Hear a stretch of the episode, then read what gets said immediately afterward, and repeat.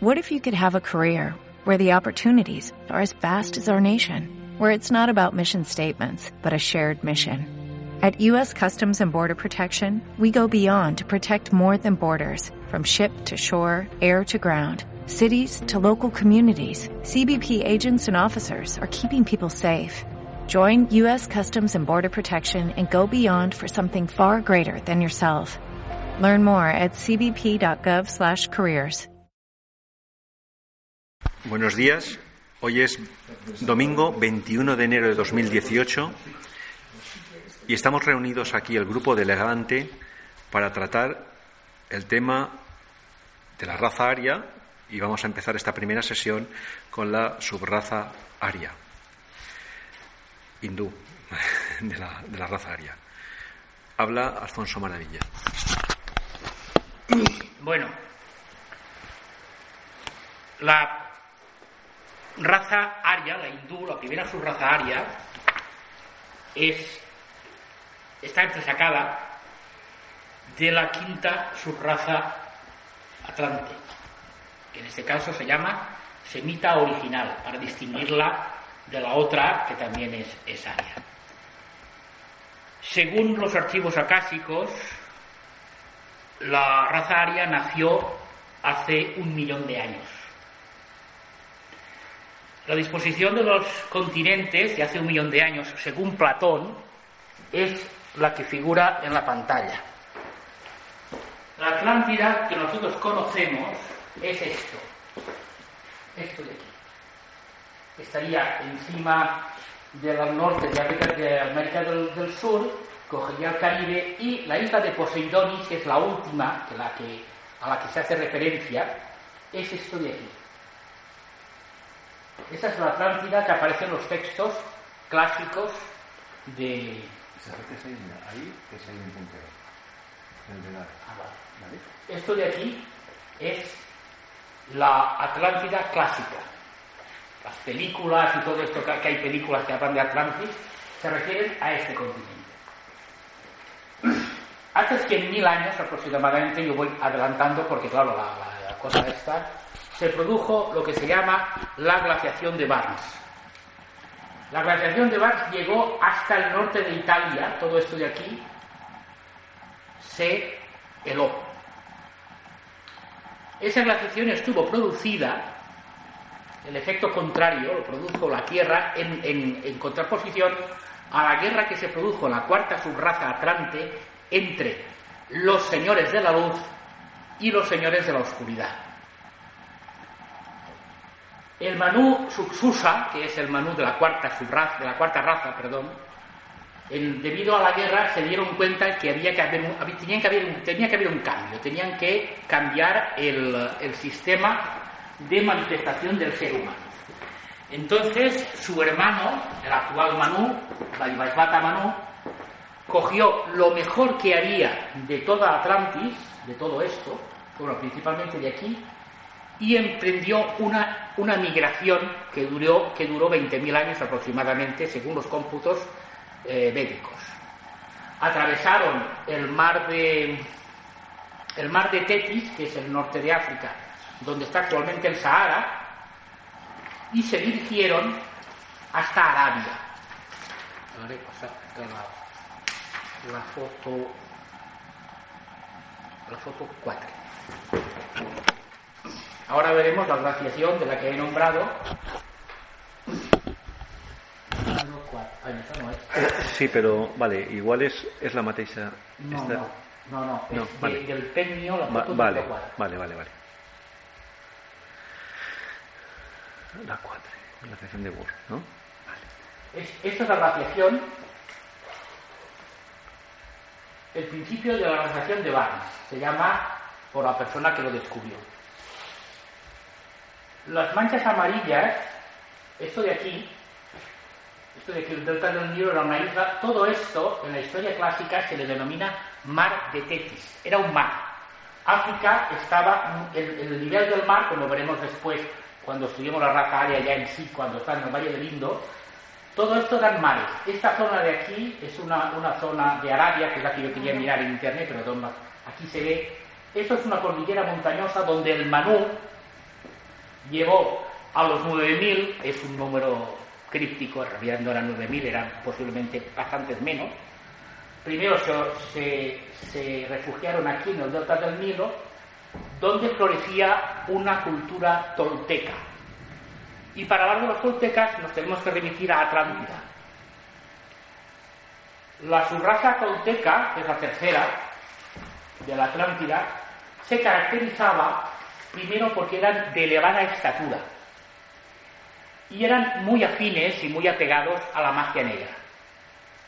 Sus cuerpos físicos eran de tal densidad que cualquier herida cicatrizaba prácticamente de manera instantánea.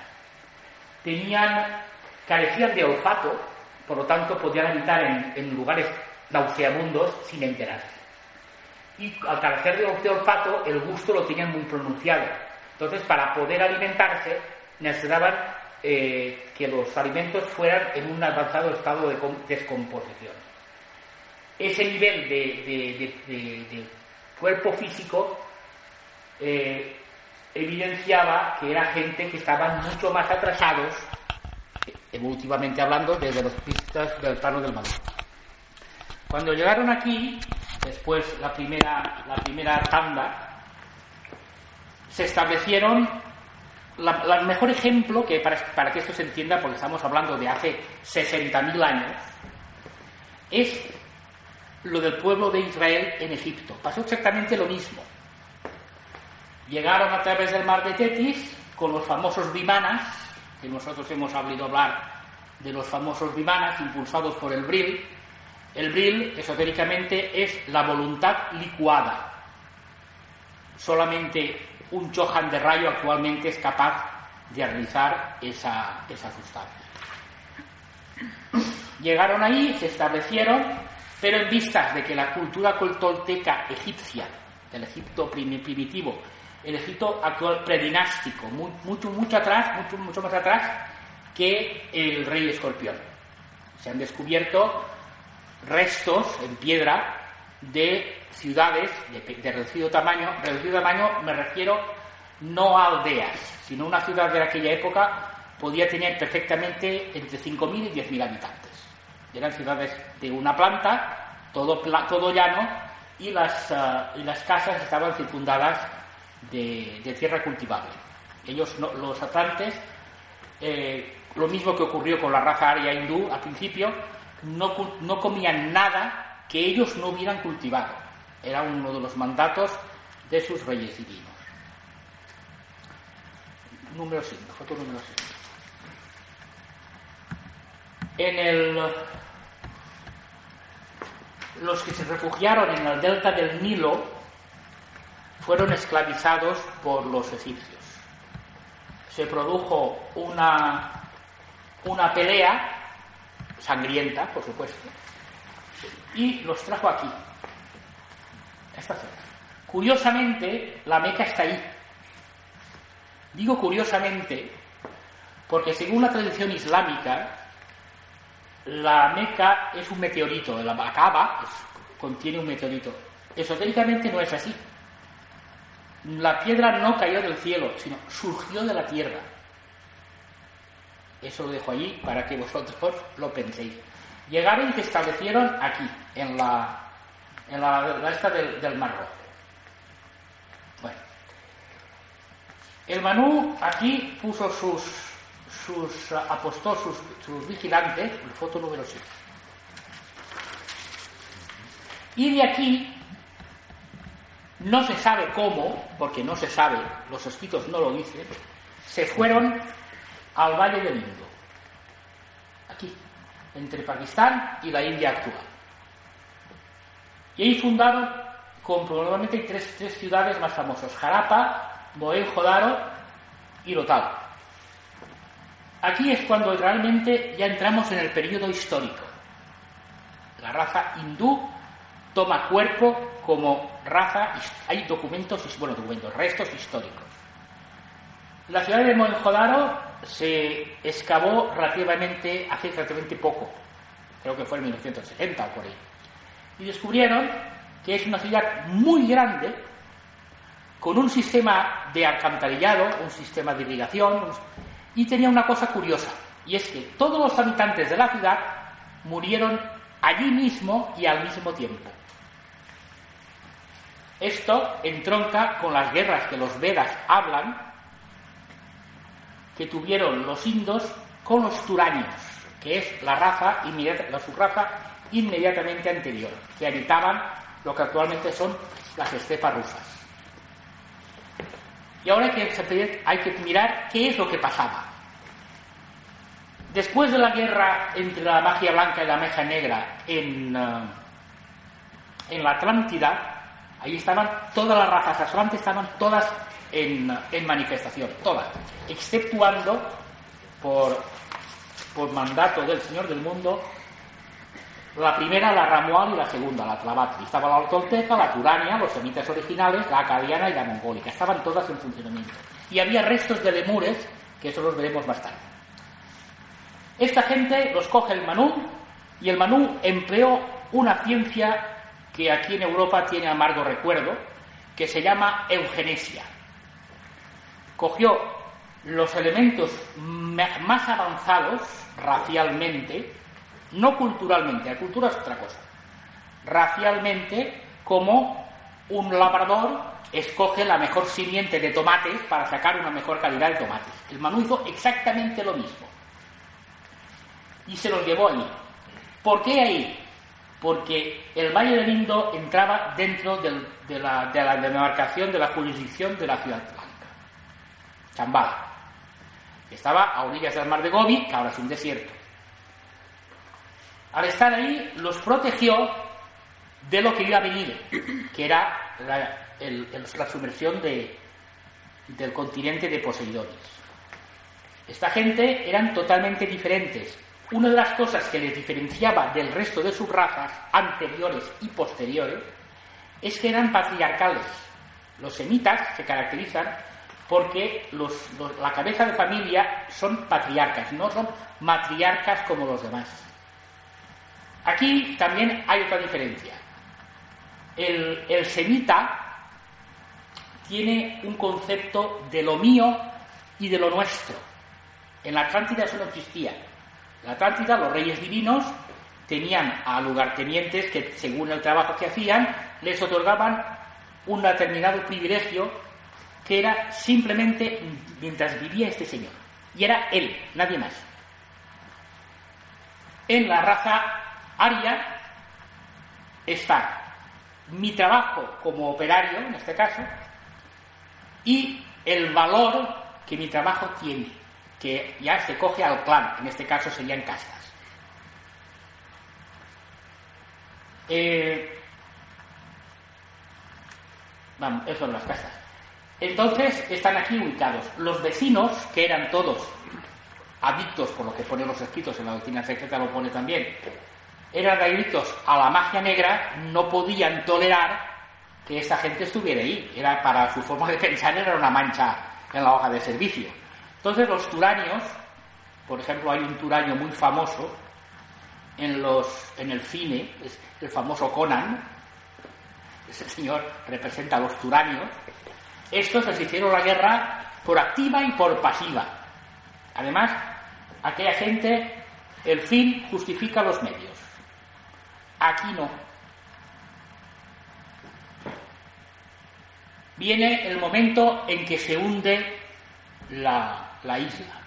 Como es normal, todo el planeta se resintió, porque el cataclismo fue tremendo. Es una cosa similar a lo, que ocurrió en Krakatoa, que era una isla pequeñita, pues en una isla tan grande como Poseidonis, que tenía pues muchísimos kilómetros de, extensión. Ahora la, la SEP y la, la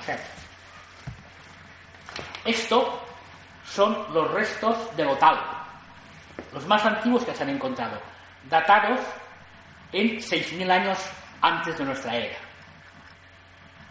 Una cosa curiosa, porque en el tema esta de las razas vamos a tocar todo lo que hemos estudiado hasta ahora. Curiosamente, quiero decir, vuelvo a decir que eh, la era en la exacto, la, era en que estamos ahora, estamos en el Kali Yuga. El Kali Yuga tiene 5.000 años transcurridos. Curiosamente, esto tiene 6.000. La raza aria empieza históricamente, no esotéricamente, históricamente con el principio datable del Calígula. Otra cosa curiosa. En la ronda que estamos actualmente, el, el, el elemento que mayor desarrollo llegará es el mineral. Digo curioso porque casi todas las grandes edificaciones duraderas se hacen con piedra, o en este caso es arcilla, pero es un símil de la piedra, digamos, porque ahí no había árboles. Es un, un, lecho cenagoso y ahí no hay árboles. Aquí tenemos la 8, que es la de, que es, además creo que es la más conocida, esta, esta es de Mohenjo-Daro. Esto es muy conocido, la gente que ha estudiado, lo que recordamos los, los eh, estudios de, en, la, escuela, esta, esta aparece. Después de la, de la, de la diáspora, de la, de la emigración que hizo el Manu, el Manu les impuso a su prole una serie de leyes. Son 18. Y estas leyes es, recompone toda la civilización desde cero. Suxusa se queda con lo que queda de la Atlántida y las demás razas, y Vaivasvata empieza desde cero. Son 18 capítulos y en la primera habla de la creación del mundo, ya no desde el punto de vista de la diosa madre tierra creadora que representaban con la Venus esta famosa de, la, de las grandes caderas y los grandes pechos porque da de comer a todos. En este caso, el creador es un dios, es un hombre, es el aspecto masculino. Ya no son los reyes divinos que guiaban al pueblo, no. Es una entidad masculina con aspecto femenino. Aparecen dos aspectos cuanto antes lo metería que uno. El hecho de que los arios entendieran que había dos ya predispone que tienen algo más que simples pasiones, ya tienen capacidad de discernir.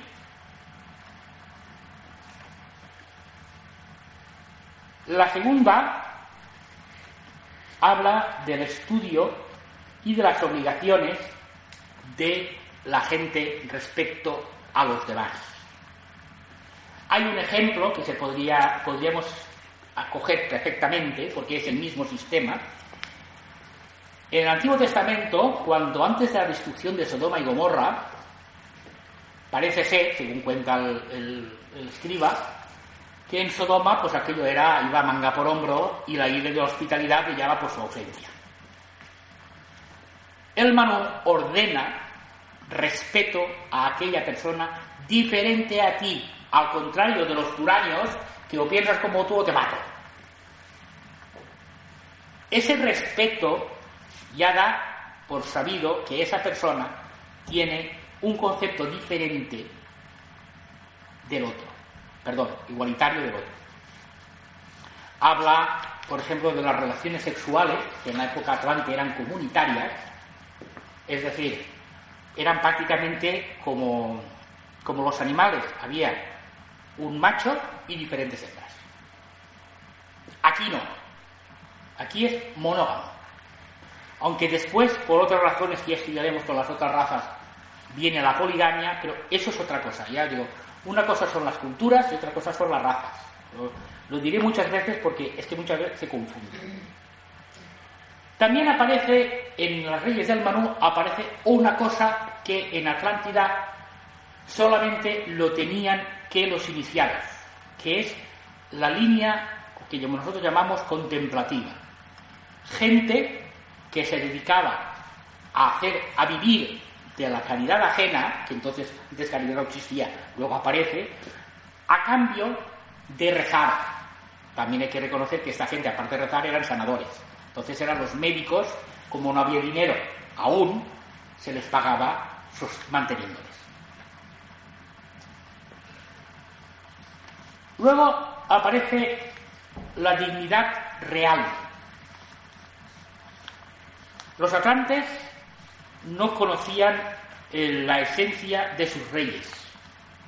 Sabían que eran poderosos, que podían infringirles graves males si desobedecían y que podían permearles con el terrón de azúcar si actuaban bien.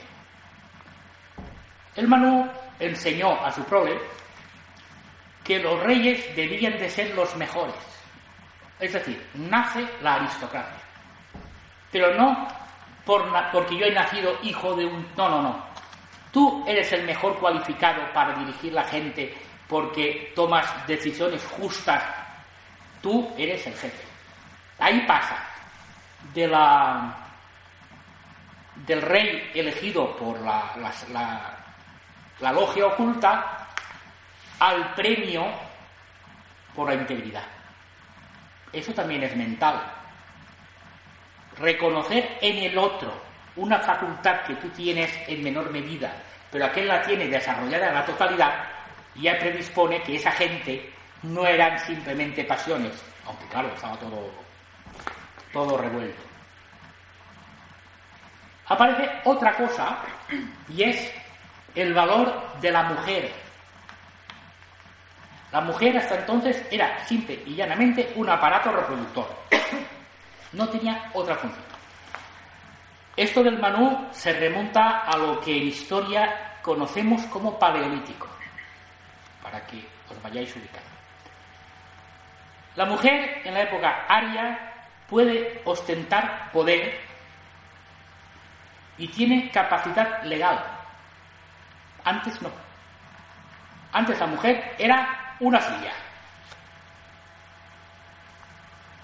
Otro cambio, claro, todo lo que estoy diciendo en, en un ambiente, en un ambiente atlante y encima de la otra parte, pues será a más no poder. Y luego viene el karma. El karma también cambió. Cosa rara. el karma se cambia. Pues sí, cambió. El karma atlante era un karma comunal y los responsables eran los reyes divinos o sus lugartenientes que solían ser iniciados de un grado inferior. Ellos eran los que tomaban las decisiones, el el ganado, las ovejas obedecían, pero el responsable era yo. En este caso el rey. En los arios cambia. Tú haces eso, tú cargas con tu responsabilidad. Esto es lo que el Manú les dio.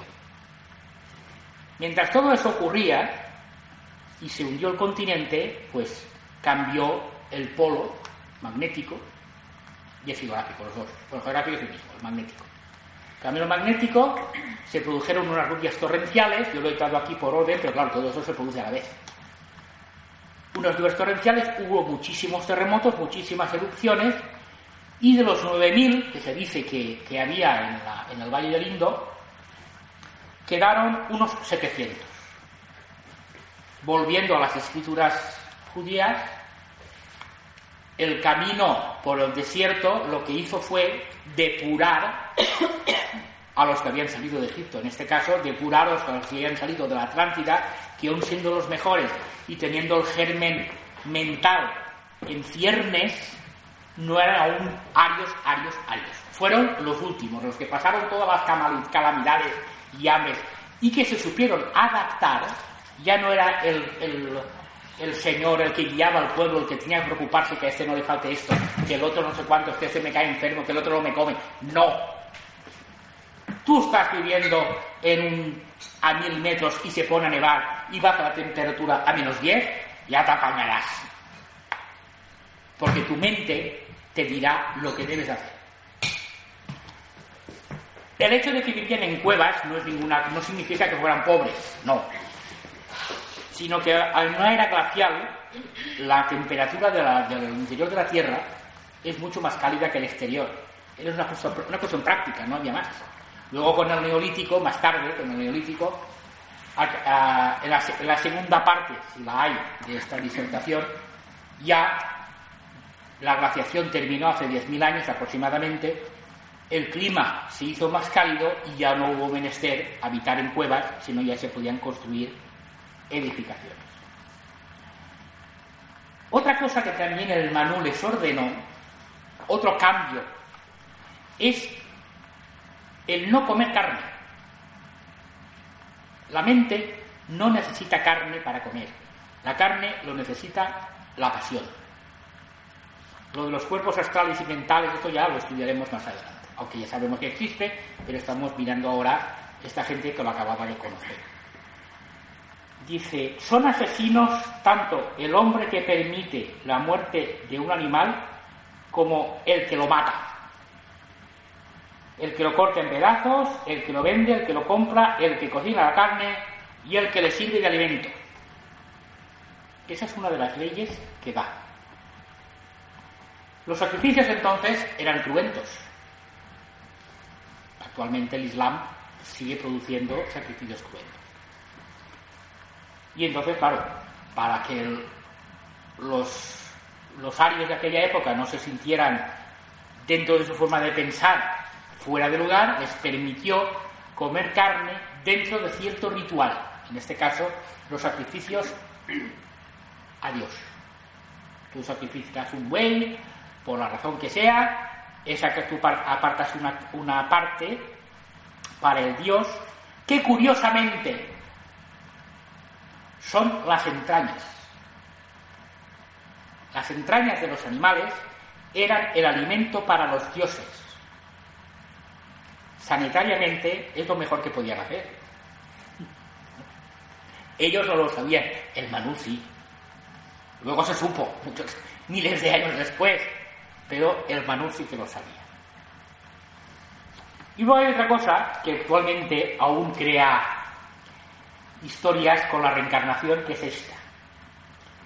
El que come carne de manera ilícita perecerá de muerte violenta, en tantas reencarnaciones como pelos haya tenido el animal matado.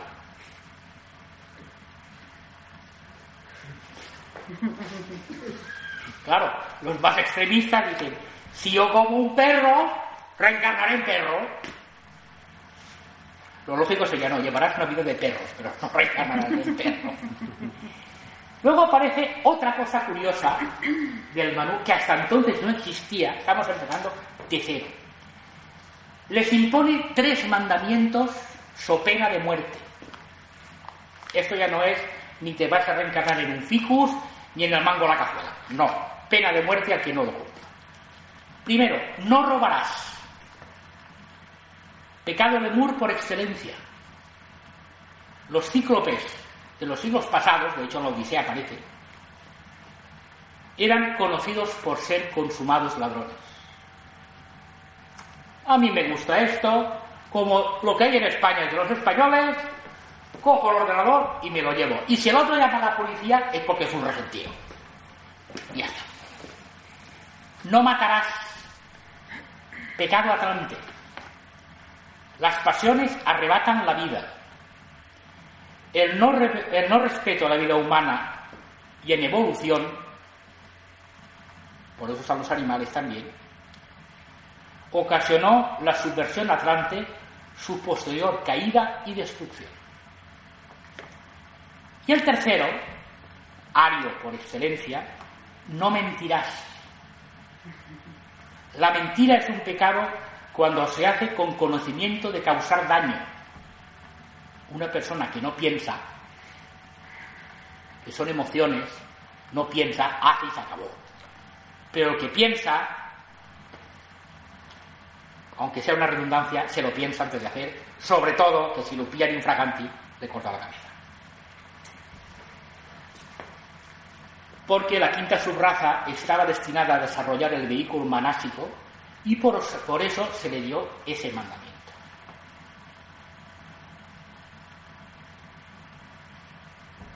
El comportamiento, que también está en la ley del Manú, también incluía una cosa que actualmente llamamos gimnasia. Eran cuerpos perfectos de hecho, si los escogió el Manú, seguro que eran perfectos. Sabían leer y escribir en las culturas atlantes de, la actual Sudamérica. Eh, hay petroglifos, Hay escritura que luego se, se es decir, que la gente, si no los, los de a pie, la gente preparada, porque esta gente hindú, estos de los que estoy hablando, eran todos aristócratas, era aristócratas, era lo mejorcito que dio la raza atlante, lo mejorcito que dio. Entonces tenían que ser gente cultivada. Entonces, claro, ellos tenían conocimientos de aquel plano que he enseñado al principio, de su, de su civilización, tenían conocimientos botánicos, tenían conocimientos, pero los tenían desde el punto de vista esotérico. Entonces, el Manu les imprimió los tres tipos de yoga, que era la educación académica a partir de entonces.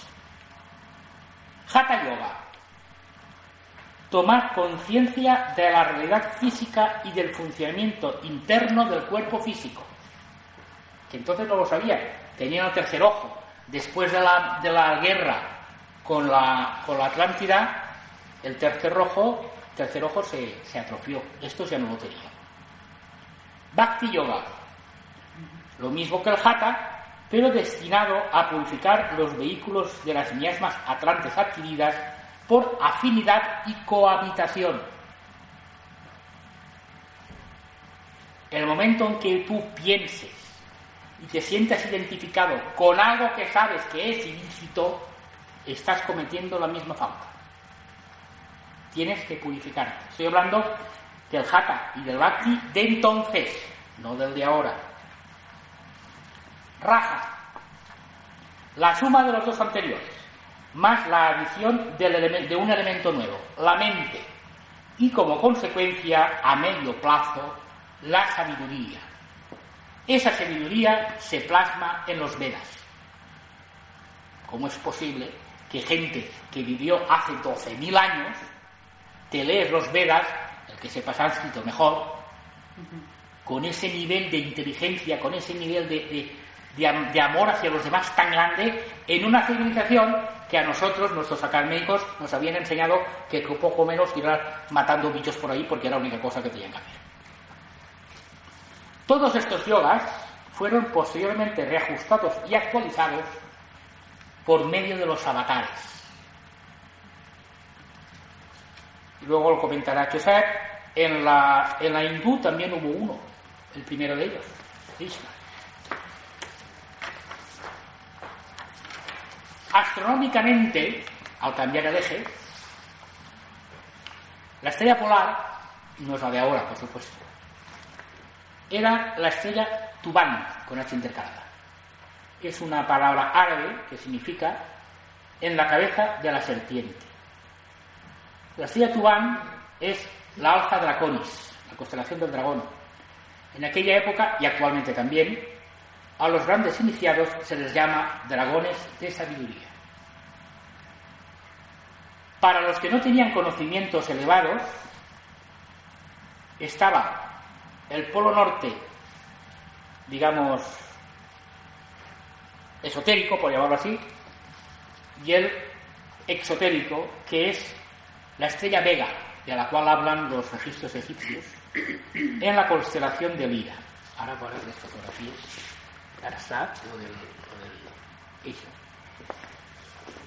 En la continuación de esto, de la subraza, aquí está lindo. Ahí está. Todo esto constituyó el imperio del Manú. Desde que llegaron ahí, desde que se murieron aquellos tantos que quedaron 700 o 300, depende de los escritos que tienen un número, hasta el nacimiento de la segunda subraza, algunos le llaman árabe, otros llaman irania, eso ya son los nombres, ya es cada uno que escoja la que quiera.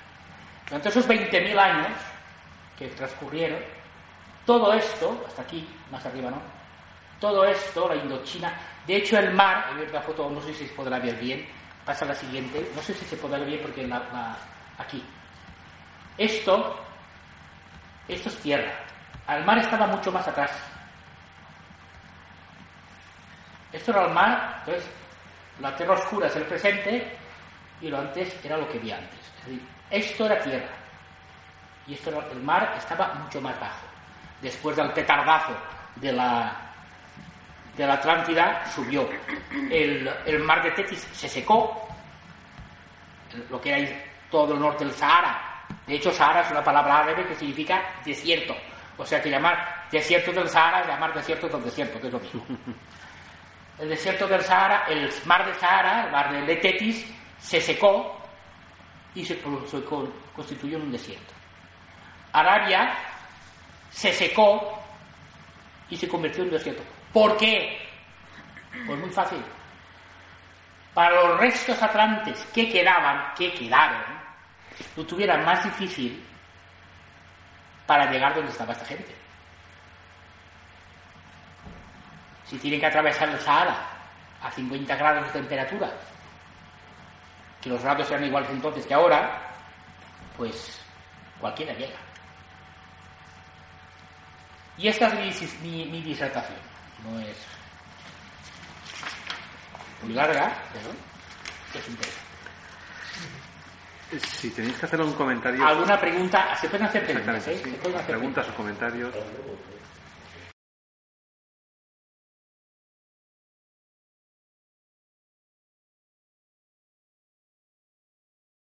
O'Reilly Auto Parts puede ayudarte a encontrar un taller mecánico cerca de ti. Para más información, llama a tu tienda O'Reilly Auto Parts o visita oreillyauto.com.